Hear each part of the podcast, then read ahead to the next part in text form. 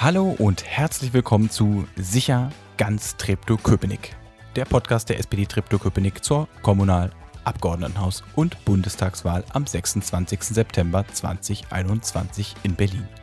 Mein Name ist Paul Bahnmann, ich bin unter anderem Mitglied der SPD-Fraktion Treptow-Köpenick und in diesem Podcast treffe ich ganz viele verschiedene Menschen, die sich aus ganz unterschiedlichen Gründen in der SPD und jeder auf seine oder ihre Weise für den Bezirk einsetzen.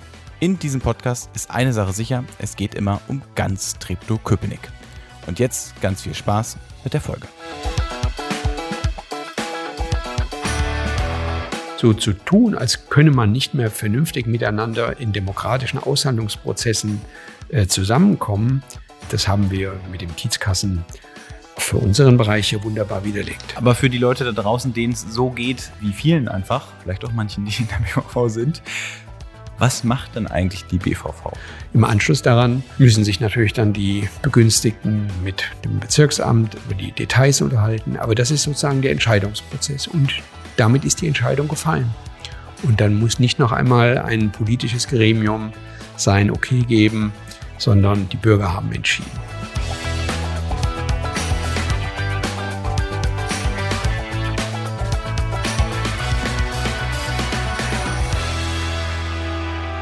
Hallo Peter. Hallo Paul. Heute geht es darum, wie die Bürgerinnen und Bürger da draußen an Geld für ihre Projekte kommen können. Aber bevor wir darüber reden, Peter Groß, wer bist du eigentlich? Ja, das ist eine Frage, äh, Paul. Also ich bin 57 Jahre alt, äh, bin Historiker, habe in Heidelberg und Berlin Geschichte studiert, bin komme aus Hessen, wie man unschwer hört und bin da auch in die Politik gekommen. Schon 1985 zur hessischen Kommunalwahl habe ich mich ein erstes Mal um ein Kommunalmandat beworben. Man glaubt es kaum. Nicht erreicht. Danach äh, aber auch viele Jahre lang äh, Politik äh, als interessierter äh, Homo politicus, der ich mich bezeichne, von außen eher betrachtet und bin im den späten 90er Jahren, als ich schon lange in Köpenick wohnte, in Schöneweide wohnte, äh, wieder näher an die Politik herangeraten, bin seit 1998, 99 im Bezirk politisch tätig und äh, seit 2006 äh, Bezirksverordneter hier in Treptow-Köpenick. Was hat dich denn zur Politik gebracht? Kommst du aus einer politischen Familie?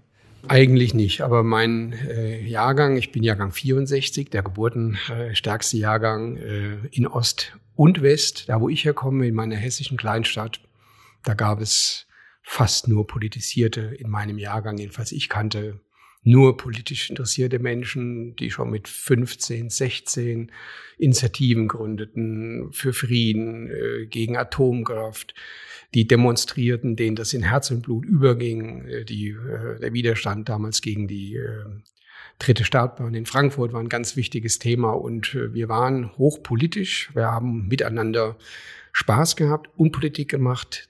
Wir hatten deswegen alle unsere zweiten Wohnzimmer in Kneipen und haben dort politisiert. Und das ist eine Erinnerung, die ich gerne habe, weil das, glaube ich, auch in der Form so heute nicht mehr so vorkäme und üblich wäre. Und da kommt mein politisches äh, Interesse her.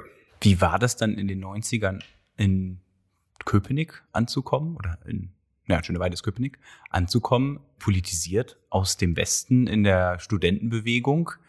Wie hast du das damals erlebt? Das ist ja hier nochmal eine ganz andere Situation auch gewesen. Auch eine politische, aber auch eine etwas andere. Ja, ich kam, also 93 kam ich nach Oberschöneweide. Das war ein Ortsteil im radikalen Umbruch, ein Umbruch, der dann ja noch einige Jahre anhielt, bis ungefähr zur Jahrtausendwende anhielt. Ähm, damals war ich in erster Linie Student und habe die politische Entwicklung im Ortsteil, im Bezirk, in Berlin insgesamt, in Deutschland insgesamt, in Europa, ich meine, alles hat man betrachtet und beobachtet.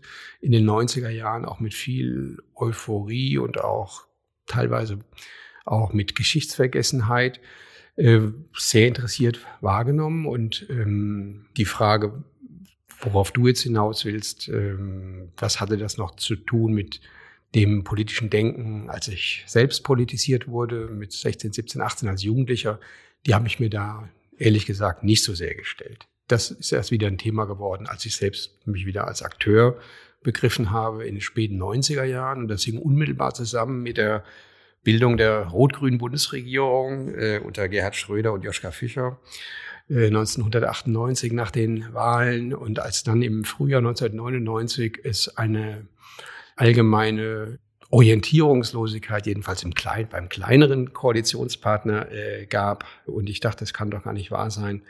Nun hat man jahrelang auf äh, eine Regierungsbeteiligung hingearbeitet und dann ist es soweit und man findet sich so schlecht darin zurecht. Da habe ich äh, gewusst, äh, ich möchte mich auch auf kommunaler Ebene politisch betätigen. Und das habe ich 1998, 99 begonnen und mache es bis heute. Allerdings, darauf äh, kann man jetzt schon kommen, äh, hat es da bei mir auch einen Bruch gegeben. Ich war also die ganze Zeit Grüner, bin auch für die Grünen 2006, 2011 in die BVV eingezogen, habe auch das Mandat 2016 noch für die Grünen erlangt und ähm, bin dann in einer, das muss man schon so sagen, radikalen Bruch, äh, in einem radikalen Bruch habe ich mich von den Grünen abgewandt, bin zur SPD gegangen. Ja, so bin ich äh, vor fünf Jahren von einem Grünen zu einem Roten geworden.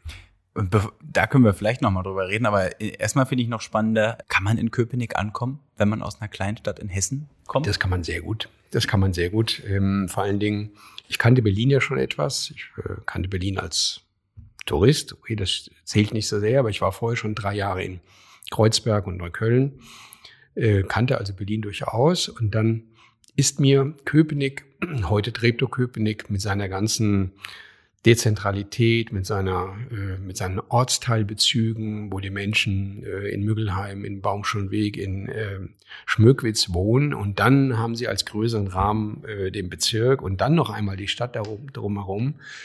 Das ist eine andere Lebensweise als ähm, in Charlottenburg-Wilmersdorf, in Mitte oder äh, Prenzlauer Berg und die kommt mir nah. Da fühle ich mich wohl. Ich habe mich vom ersten Moment an in Treptow-Köpenick, heute wohne ich in Baumschulweg, sehr wohl gefühlt. Äh, und auch wenn ich zwischendrin einmal äh, für einige Jahre weg war, ich bin wiedergekommen, wollte immer wiederkommen und fühle mich so wohl, dass ich eigentlich auch in Berlin mir nicht vorstellen möchte, woanders zu wohnen, als in einem der Ortsteile in Treptow-Köpenick.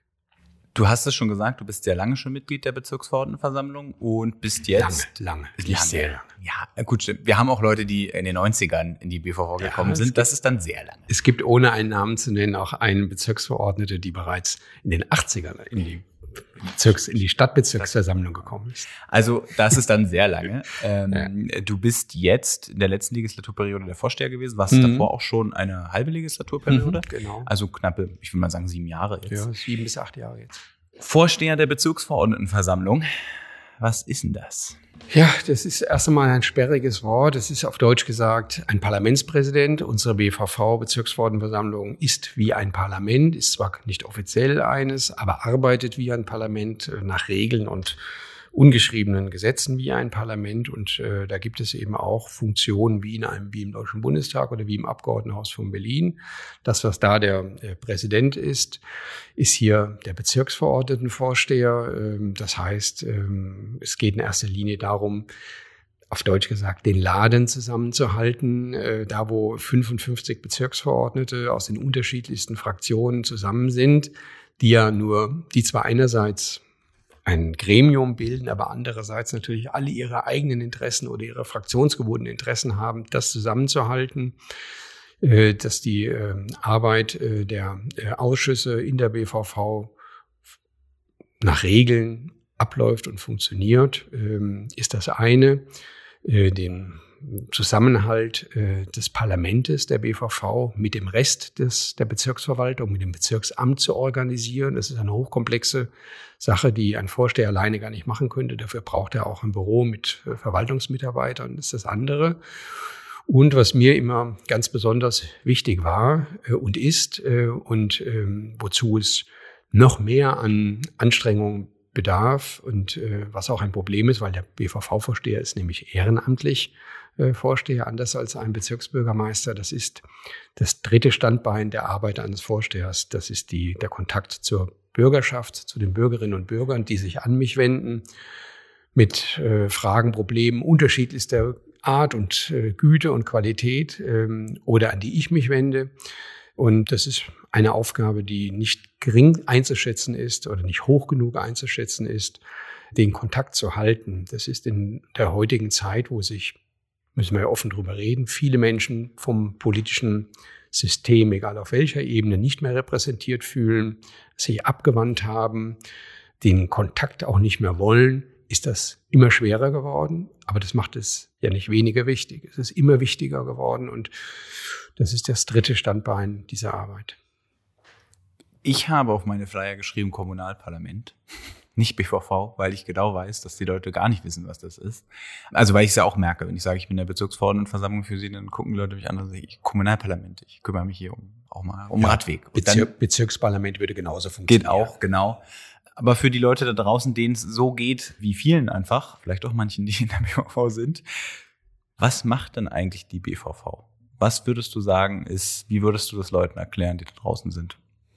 Tja, die BVV, also es gibt, äh, um, ohne jetzt äh, allzu sehr in die äh, Verwaltungsdetails zu gehen, die zu kompliziert werden, im Geflecht, in dem komplexen und auch nicht immer äh, reibungsfreien und auch nicht wirklich befriedigend funktionierenden Geflecht von Hauptverwaltungen und äh, Bezirksverwaltungen, also von dem, was man den Senat nennt mit seinen Verwaltungen einerseits und den Bezirken mit den Bezirksämtern andererseits, gibt es eben ähm, einen Strauß von Aufgaben, die liegen in der Obhut der Bezirke. Und äh, für die sind die Bezirksämter zuständig und für die sind als politische Vertretung dann eben auch die Bezirksverordnetenversammlungen zuständig. Das sind als wichtigstes äh, Thema sicherlich der ganze Bereich des Bauens.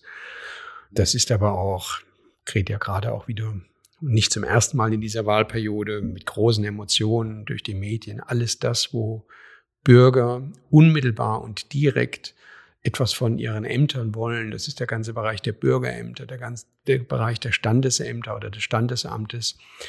Das sind die in der vorletzten Wahlperiode neu geschaffenen Ordnungsämter. Also überall da eigentlich, wo, äh, wo Menschen in ihrem Wohnumfeld, in ihrem Lebensumfeld Kontakt mit äh, den Ämtern, mit dem Amt haben, weil sie sich für eine gute Organisation des Verkehrs in ihrer Umgebung stark machen, weil sie sich äh, dafür stark machen wollen, dass die Grünanlagen ähm, gepflegt sind und gut aussehen, dass nicht überall wild geparkt wird, dass äh, die Schulkinder einen sicheren Schulweg haben oder was natürlich in der letzten Wahlperiode in unserer pandemischen Zeit eine neue, ungeahnte Aufmerksamkeit erhalten hat, äh, die Rolle der Gesundheitsämter. Das sind bezirkliche Aufgaben par excellence ähm, und ähm, insofern ähm, geht in der öffentlichen Aufmerksamkeit, wenn man die Hauptstadtpresse liest, wenn man die Abendschau sieht oder dergleichen, wenn man sich auf dieser Ebene über Politik in Berlin beschäftigt,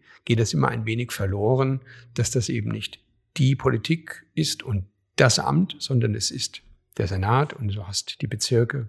Und es gibt viele dieser Aufgaben, die von großer Bedeutung sind äh, für die Lebensqualität vor Ort, die sind Aufgabe der Bezirke. Und deswegen ist es ein vorrangiges Ziel wahrscheinlich eines jeden guten äh, Bezirkspolitikers, sich dafür einzusetzen, dass äh, die Bezirksämter gut ausgestattet sind mit Personal, mit finanziellen Ressourcen und ihre Arbeit auch entsprechend der Erwartung gut machen können. Denn das lernen wir als Politiker ja auch. Die Bürger, die Wählerinnen und Wähler unterscheiden in der Regel nicht, und das ist auch gar nicht, ist ihnen auch gar nicht vorzuwerfen, unterscheiden in der Regel nicht welche Ebene für welche Themen zuständig ist, sondern sie möchten, dass, wie gesagt, die Ampel vor ihrem Haus funktioniert und dass die Grünanlage sauber ist und die Ansprechpartner vor Ort, die Bezirkspolitiker, bekommen den Ärger ab, bekommen auch mal ein Lob ab.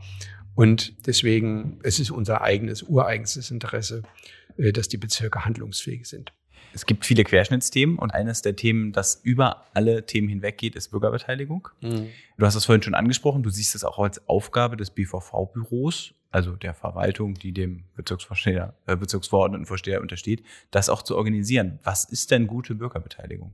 Äh, nur, mal, nur noch mal zur äh, Berichtigung, also nicht des BVV-Büros, sondern ich sehe es als Aufgabe des BVV-Vorstehers an und ich muss mein und will mein Büro so organisieren, dass es dort auch alles so sehen, was hier überhaupt kein Problem ist und auch nie eines war. Ja, äh, Bürgerbeteiligung ist eines der, eines der Worte der Stunde oder Worte der letzten Wahlperioden, könnte man schon sagen. Und äh, wir haben in den späten Nullerjahren viele Jahre damit experimentiert, wie Bürgerbeteiligung im Bezirk aussehen könnte. Bürgerhaushalt war dafür das zentrale Stichwort. Und das, was in Köpenick, dann auch in Treptow-Köpenick, als Bürgerhaushalt stattfand, hat auch über die Jahre niemanden befriedigt, weil es über Bürgerinformation kaum hinaus ging, weil wir anerkennen mussten, dass die Voraussetzungen für ein so komplexes Verfahren wie Bürger, ein Bürgerhaushalt nicht gegeben waren in Sachen Strukturen, in Sachen Personal und auch das kostet Geld. Auch einen Bürgerhaushalt zu organisieren kostet Geld. Das ist nicht irgendwie paradox, sondern das ist eigentlich ganz selbstverständlich, wenn man mal darüber nachdenkt. Und das war nicht da. Und so ist der Bürgerhaushalt von immer weniger Bürgerinnen und Bürgern mit Interesse wahrgenommen worden. Und wir haben vor circa zehn Jahren damit angefangen, über Kiezkassen nachzudenken. Wir haben dann auch Beschlüsse in der BVV gefasst und zunächst Mittel des Bezirkshaushaltes in Höhe von 50.000 Euro. Inzwischen sind es 100.000 Euro. Wir haben also die Summe verdoppelt. Über die Ortsteile zu verteilen äh, nach Größe der Bevölkerung. Treptow-Köpenick verfügt über Sozialräume. Reden wir mal verständlicher. Dann haben wir Ortsteile, 20 Ortsteile und verteilen 100.000 äh, Euro auf diese Ortsteile. Und das Besondere ist, die Entscheidung über die Haushaltsmittel, die in den Ortsteilen zur Verfügung stehen, obliegt allein den Bürgerinnen und Bürgern, die sich an der Entscheidung beteiligen. Die Bezirksverordneten, die Bezirksverordnetenversammlung als Ganzes, das Bezirksamt haben auch Aufgaben in diesem Verfahren. Sie haben auch die Aufgabe, beispielsweise offenkundig äh, rechtswidrige äh, Beschlüsse oder Projekte ähm, äh, zu unterbinden oder darauf hinzuweisen, äh, welche Probleme es tatsächlich in der konkreten Umsetzung äh, geben könnte. Denn es muss natürlich alles nach den Regeln der Verwaltung ablaufen. Wie könnte es in Deutschland auch anders sein? Aber am Ende entscheiden trotzdem die Bürgerinnen und Bürger. Und das ist ein, eine Erfahrung, ich selbst bin Kiezpate, so nennen wir das. Wir haben also für die 20 Ortsteile jeweils verantwortliche Bezirksverordnete, die die BVV wählt und die Jahr für Jahr äh, mit den Bürgern zusammenkommen und es ihnen ermöglichen, Beschlüsse zu fassen, um das Geld in Projekten vor Ort auszugeben. Das ist ein äh, Verfahren, mit dem äh, ich sehr zufrieden bin, mit dem, über das ich sehr zufrieden bin, das von natürlich nur einer kleinen Minderheit der Bevölkerung aktiv in Anspruch genommen wird. Aber diese kleine Minderheit ist ähm, weitaus größer als zuvor äh, diejenigen, die sich für den Bürgerhaushalt äh, interessierten und daran teilnahmen. Und das ist ein, ein Projekt, das wir in Treptow-Köpenick vorantreiben und wo wir hoffen, dass wir auch noch nicht am Ende angekommen sind. 50.000 Euro in der letzten Legislaturperiode. Das hat dann sehr gut funktioniert. Deswegen mhm. haben es ja auch auf unseren Wunsch hin dann erhöht worden auf 100.000 Euro. Ähm, ich bin ja Kiezpate in Schöneweide. Ich hab, äh, weiß ja. ungefähr, wie es funktioniert, aber die Leute draußen nicht. Du bist Kiezpate in, Obersch äh, in Baumschulenweg. In Johannisthal. Äh, in Johannisthal, Entschuldigung. In Johannisthal. Wie funktionieren die Kiezkassen?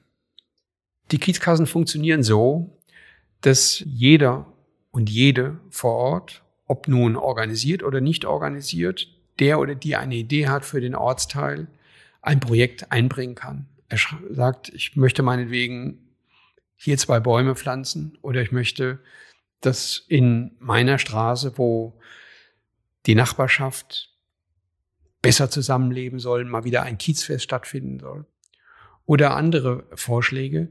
Jeder kann einen solchen Vorschlag unterbreiten irgendwann im Laufe des Jahres einbringen. Es gibt dafür alle Möglichkeiten. Er kann es schriftlich tun, per E-Mail, über meinberlin.de, äh, direkt an äh, äh, die Bezirksverordnetenversammlung, auf welchem Weg auch immer. Und dann gibt es irgendwann einen Termin, einen Tag, der mitgeteilt wird an welchem Tag eine Bürgerversammlung stattfindet. Und an diesem Tag kommen Bürger zusammen und es wird über die Projekte, die vorliegen, die Projekte werden vorgestellt, es wird über die Projekte diskutiert und es wird, das ist das Schöne, wie ich es in Johannisthal erlebe, seit dem ersten Jahr erlebe, es wird mit dem Willen über die Projekte diskutiert, alle irgendwie zu ihrem Recht kommen zu lassen. Es gibt eine hohe demokratische Kultur in der Bevölkerung. Das ist eine Erfahrung, die sehr befriedigend ist. Es wird nicht irgendwie nach Mehrheit gesehen, wie kann ich jetzt andere Projekte rauskegeln und mein Projekt äh, durchsetzen, sondern es wird danach gesucht, wie alle zu ihrem Recht kommen können. Und dann wird nach einem, in meinem Fall, findet es nach einem einzigen Abend statt. Und dann wird am Abend, nachdem die Projekte vorgestellt, darüber diskutiert wurde, wird abgestimmt und es werden die Summen verteilt auf die Projekte. Im Anschluss daran müssen sich natürlich dann die Begünstigten mit dem Bezirksamt über die Details unterhalten. Aber das ist sozusagen der Entscheidungsprozess. Und damit ist die Entscheidung gefallen. Und dann muss nicht noch einmal ein politisches Gremium sein Okay geben, sondern die Bürger haben entschieden. Und alle Kiezpaten, die ja gewählte Bezirksverordnete und damit Politiker sind, schlüpfen für einen Abend dann in die Rolle eines Vorstehers und dürfen dann vor in meinem Fall gern auch mal 60 Leuten sitzen ja. und irgendwie die Verfahren moderieren, sodass alle glücklich sind, ja. was eine ganz spannende Sache ist. Aber was ich daran wirklich auch immer wieder bemerkenswert finde, das hast du schon gesagt, ist der Wille zur Einigung. Hm. Äh, man würde das gar nicht erwarten, wenn mhm. man so über die traurigen Nachrufe an die politischen Kultur, die wir das auch stimmt. gemacht haben hier das in dem stimmt. Podcast, äh, sieht, wie wie einmütig das doch ist. Also es ist, da ist, finde ich auch immer wieder bemerkenswert. Und ich das frage mich, warum ja. das nicht immer so ist. Ja, die Frage ist auch gar nicht leicht zu beantworten. Als wir damals über die Einführung der Kiezkassen sprachen, und das hat der Haushaltsausschuss getan, den wir auch immer gerne Hauptausschuss nennen, damals und auch immer heute noch ist der Haushaltsausschuss derjenige, der sich über dieses Thema, mit diesem Thema betraut ist. Da stand natürlich auch die Frage im Raum, geht das gut? Oder was muss alles organisatorisch festgezurrt sein, damit es nicht missbraucht wird, damit das Instrument nicht genutzt wird äh, auf eine Art und Weise, wie wir es nicht wollen. Und wir haben damals, ich erinnere mich noch, als wäre es heute daran, wir haben damals gesagt, wir gehen nach folgenden Prinzipien vor. Wir nehmen ein, bilden einen Rahmen, der für alle Ortsteile gleich sein soll, transparent und gleich. Die Verteilung der Mittel erfolgt nach Bevölkerung in den Ortsteilen. Und wie vor Ort die Organisation abläuft, das soll den Bürgerinnen und Bürgern vor Ort mit Hilfe der Kiezpaten durchaus Handlungsspielräume eröffnen, auch in Richtungen, an die wir jetzt noch gar nicht denken. Und wenn es einmal einen Missbrauch gibt oder wenn es Fehlentwicklungen gibt, an die wir jetzt noch nicht denken, dann werden wir uns damit befassen und dann werden wir Stellschrauben finden, an denen wir in die eine oder andere Richtung drehen. Und das Schöne ist, dieses Grundprinzip hat sich bewährt. Es hat keine Missbräuche gegeben.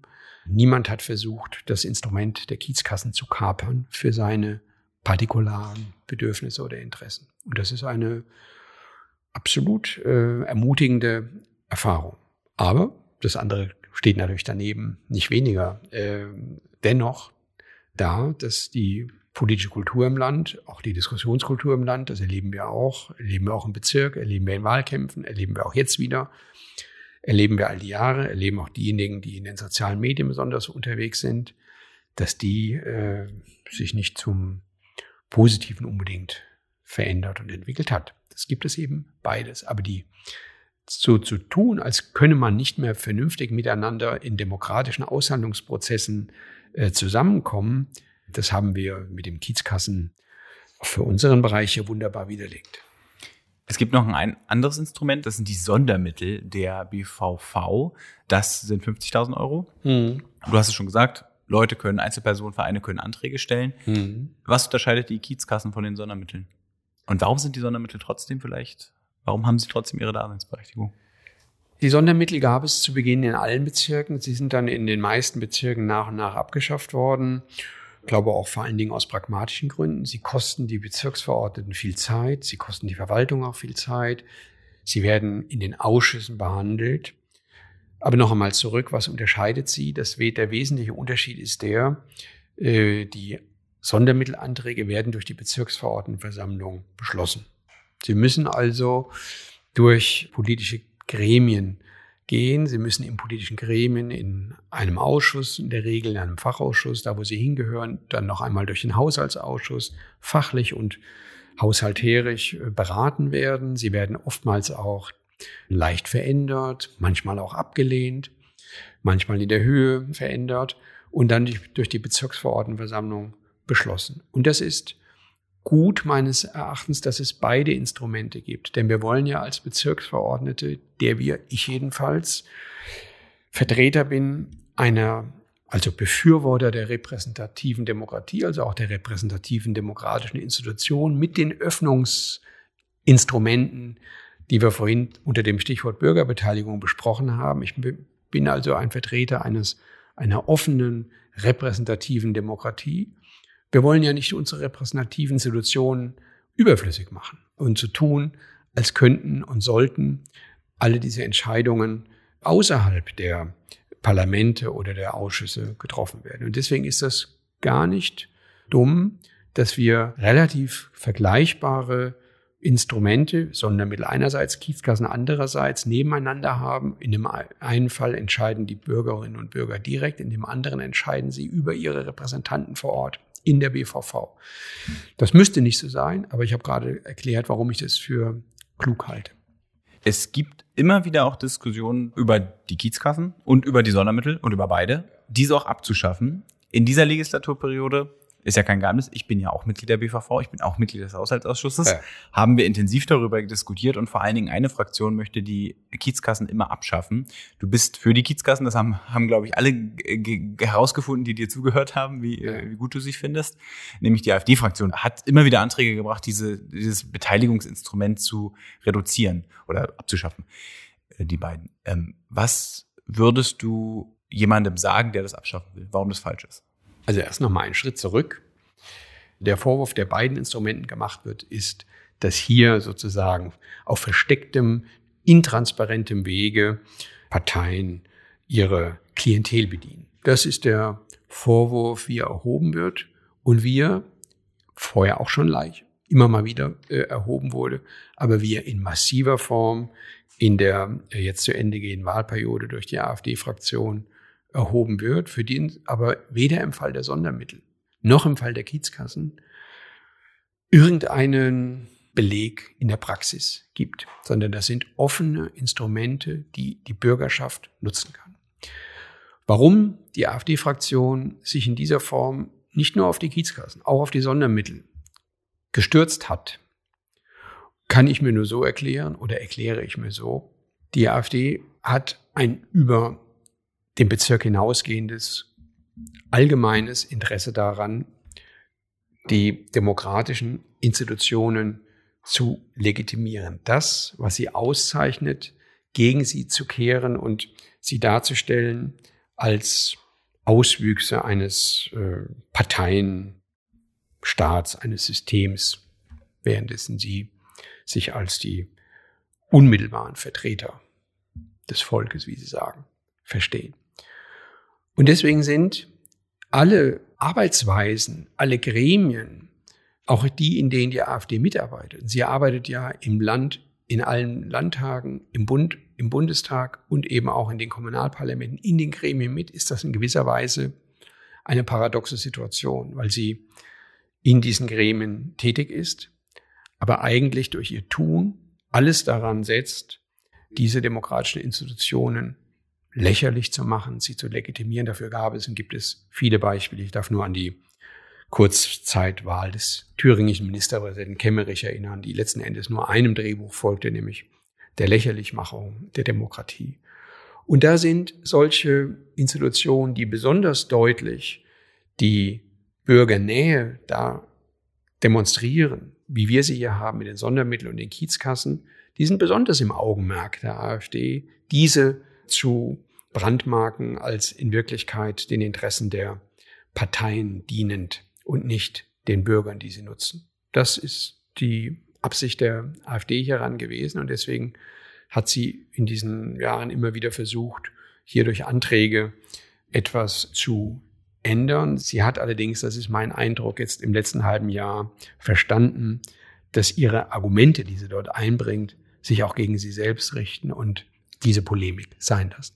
Aber auch nur, weil sie nicht die Mehrheit oder die Stärke hatten, es abzuschaffen. Das, das ist richtig. Gemacht. Das ist richtig. Das ist richtig. Aber Stärkeverhältnisse sind nun mal das Salz in der Suppe, mein Lieber. Ich habe noch eine Frage mhm. zum Abschluss. Und das, die ist obligatorisch mhm. alle, die ich treffe. Und die ist Peter. Wenn du König wärst, nein, Quatsch. Aber wenn du eine Sache entscheiden könntest und äh, ändern könntest, politisch natürlich, in Treptow-Köpenick oder auch in Berlin, was wäre das und wie würdest du es ändern? Ja. Ich würde alles dafür tun, dass es erneut zu einer Volksabstimmung kommt über ein gemeinsames Bundesland, Berlin und Brandenburg. Und ich würde in diesem Zusammenhang, und nur in diesem Zusammenhang wird es meines Erachtens diese Kraftentfaltung geben können, die es bedarf, würde ich auch die schwierigen Fragen äh, zwischen den Bezirken Berlins und der Hauptverwaltung in Berlin mitlösen. Wow. Okay. Äh, okay, cool. das, damit habe ich nicht es gerechnet. Ist, es ist übrigens auch schon ziemlich lange her, dass diese Volksbefragung damals scheiterte. Also warum? Es ist eine ganz neue Generation da, die das Recht hat, diese Frage auch noch einmal neu zu beraten und zu entscheiden. Aber dafür braucht es natürlich in beiden Ländern, Berlin und Brandenburg, noch einmal eine große Kraftanstrengung. Und ich wünsche mir, dass in der neuen Wahlperiode es dann nochmal einen neuen Anlauf gibt. Okay. Ähm, das habe ich überhaupt nicht auf dem Schirm gehabt, aber das ist natürlich ein total spannendes Thema. Peter, ich danke dir für dieses Gespräch und sage an dieser Stelle Tschüss an alle, die zuhören und würde dir das Schlusswort geben. Und du kannst jetzt ähm, sagen, was du willst. Ähm, ich bin raus. Tschüss. Ja, ich danke auch allen, die zugehört haben. Wünsche euch einen guten Sommer. Bleibt vorsichtig und geht wählen. Tschüss. Danke fürs Zuhören und Einschalten. Wenn euch diese Folge gefallen hat, dann schickt sie doch einfach an jemanden weiter. Wenn ihr eine Frage oder eine Anmerkung zu dieser Folge habt, dann schreibt mir doch einfach eine E-Mail an podcast.spd-tk.de. Ich sammle die Fragen dann und leite sie an die Gäste des Podcasts weiter. Und am Ende mache ich dann eine schöne Sonderfolge, wo ihr eure Antworten bekommt. Nicht vergessen, am 26. September 2021 ist Wahl. Bitte nutzt die Zeit bis dahin, um euch darüber zu informieren. Informationen zur Wahl findet ihr eigentlich überall. Eine Sache ist mir aber besonders wichtig, geht auf jeden Fall wählen. Denn die anderen machen es und ihr könnt ja nie ganz sicher sein, ob die so entscheiden würden wie ihr. Ich würde mich natürlich sehr darüber freuen, wenn ihr sowohl bei der Kommunal-, der Abgeordnetenhaus- als auch der Bundestagswahl SPD wählen würdet. Ein paar Gründe warum habt ihr heute ja sicherlich gefunden. Bis dahin wünsche ich euch eine schöne Zeit. Mein Name war und ist Paul Ballmann. Bleibt gesund. Bis zum nächsten Mal.